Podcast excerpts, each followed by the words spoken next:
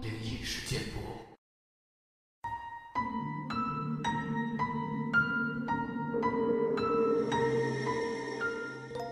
嗨，你好，欢迎来到今天的奇闻事件部，我是主播莫大人。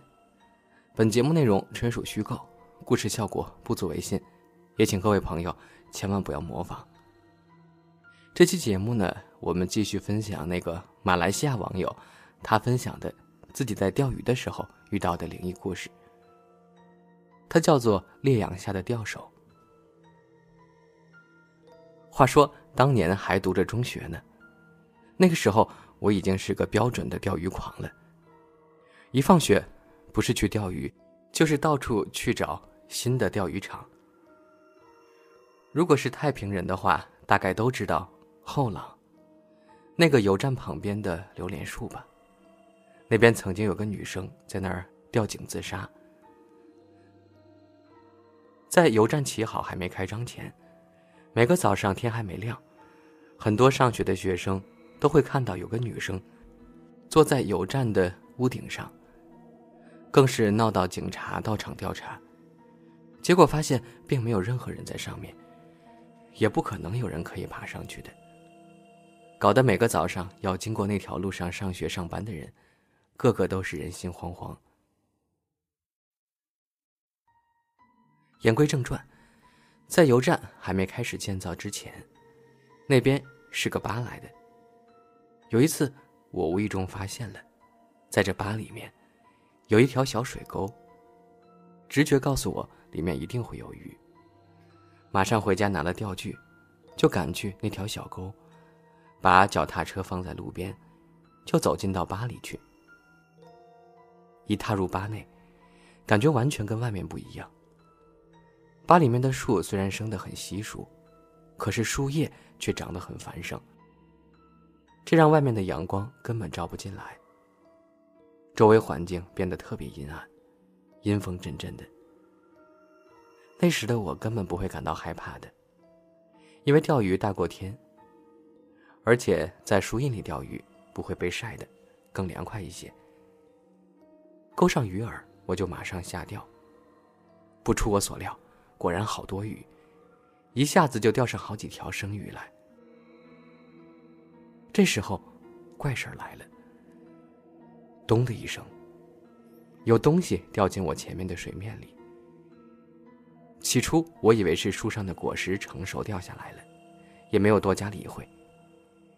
接着又是“痛”的一声，又有东西掉进水里。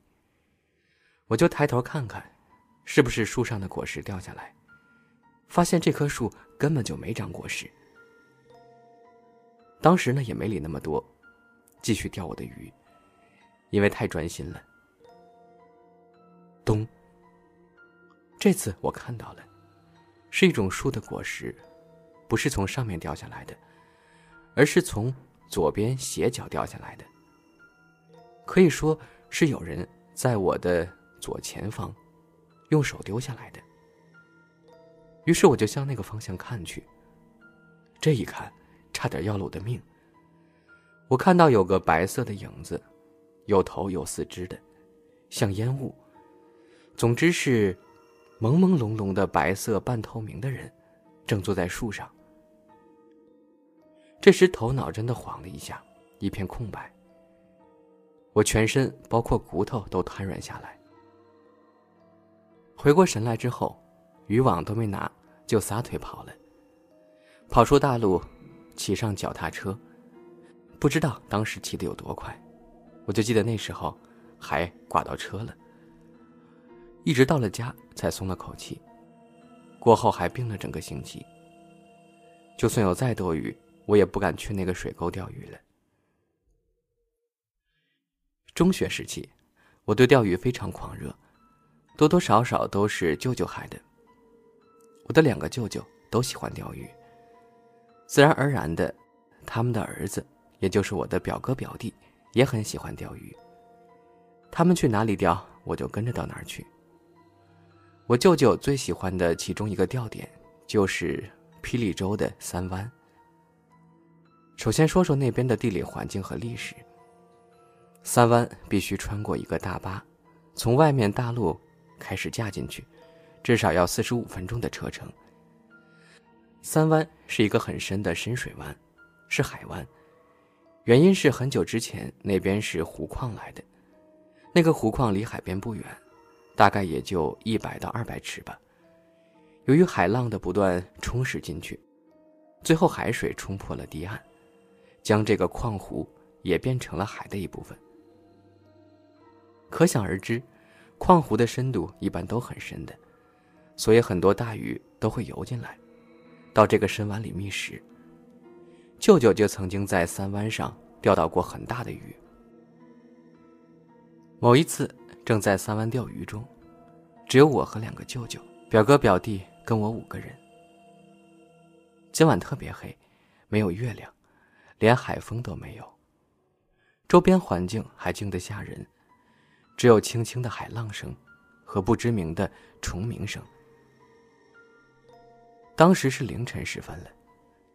记得当晚整个沙滩，只有我们五个人在钓鱼，没有其他钓客。我的六舅跟表弟是在对面钓的。要去对面的话，要跟着沙滩走去，至少一两公里。我则跟着七舅和表哥在另一边钓。那时候，七舅跟表哥已经睡着了，我则拿着鱼竿走过去石头去掉。离我七舅的位置有一百到两百尺呢。钓到一半，我突然听到有人在咳嗽，好像就在我后面没多远。我转过头看，没有人。我以为是七舅出来尿尿，也没有理他，继续钓。突然，那咳嗽声又来了。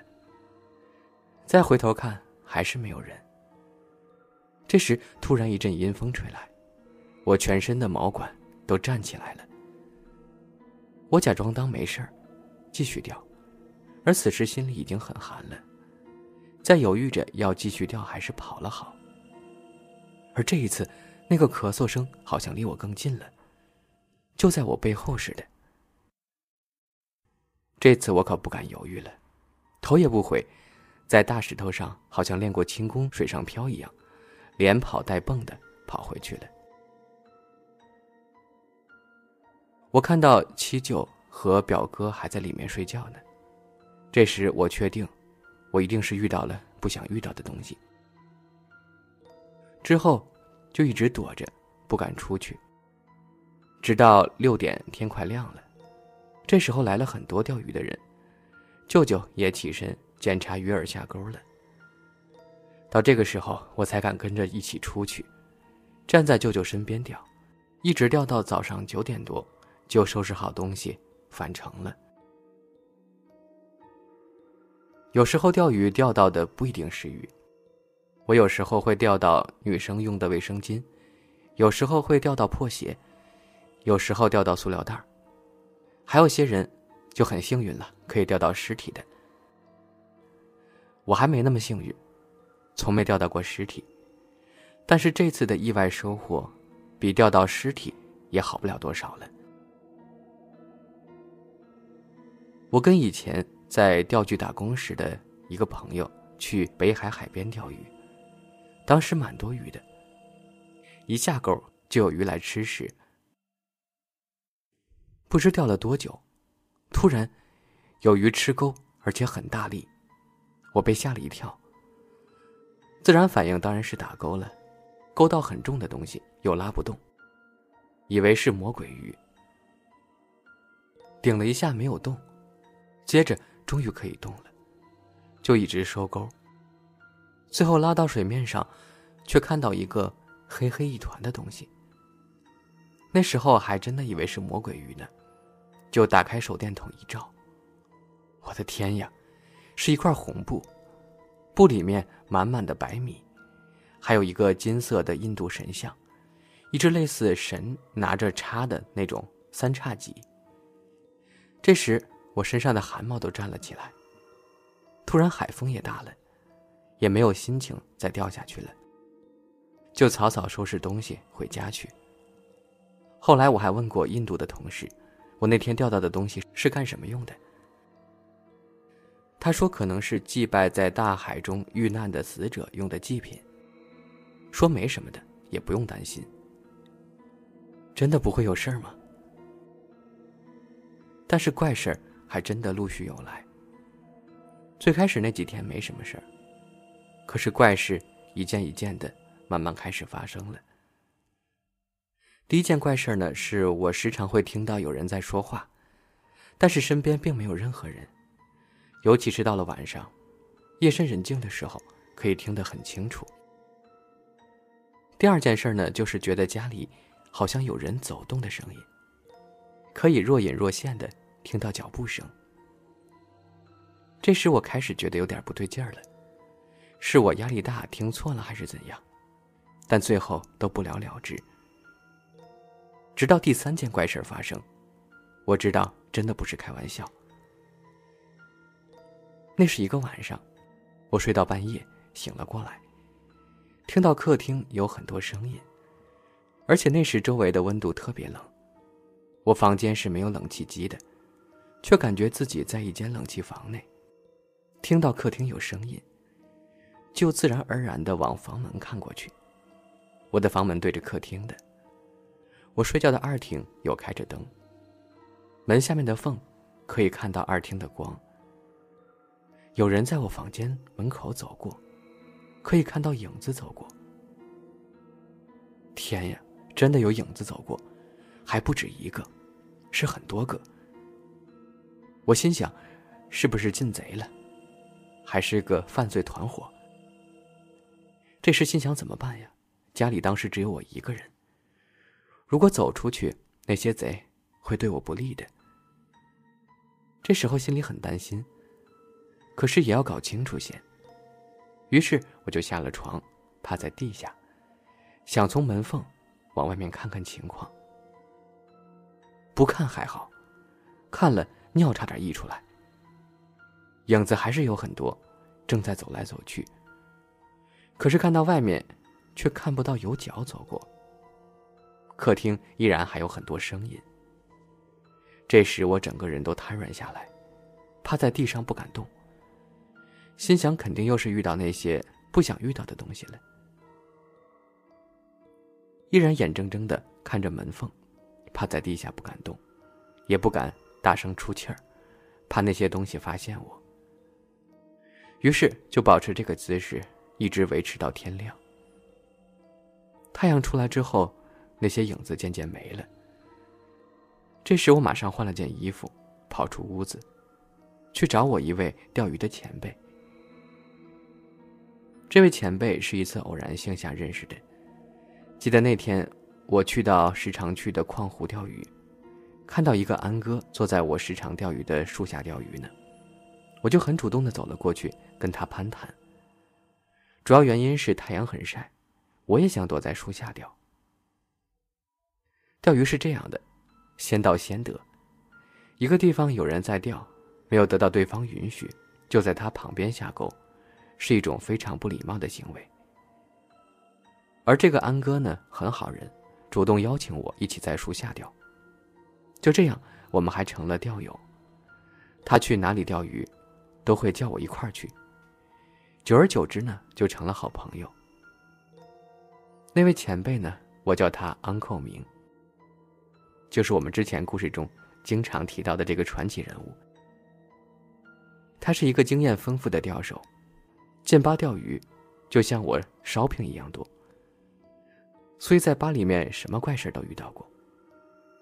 之后他还送了我一个山猪牙的项链，山猪牙上刻满了泰文的经文。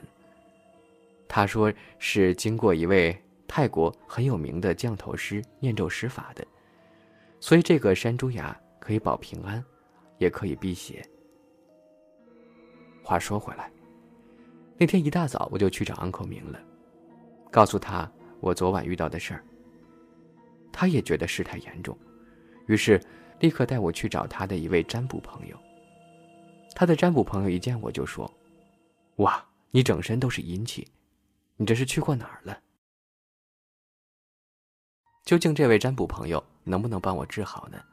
我究竟是遇到了什么奇怪的事儿？咱们下期节目中。继续分享后面的故事。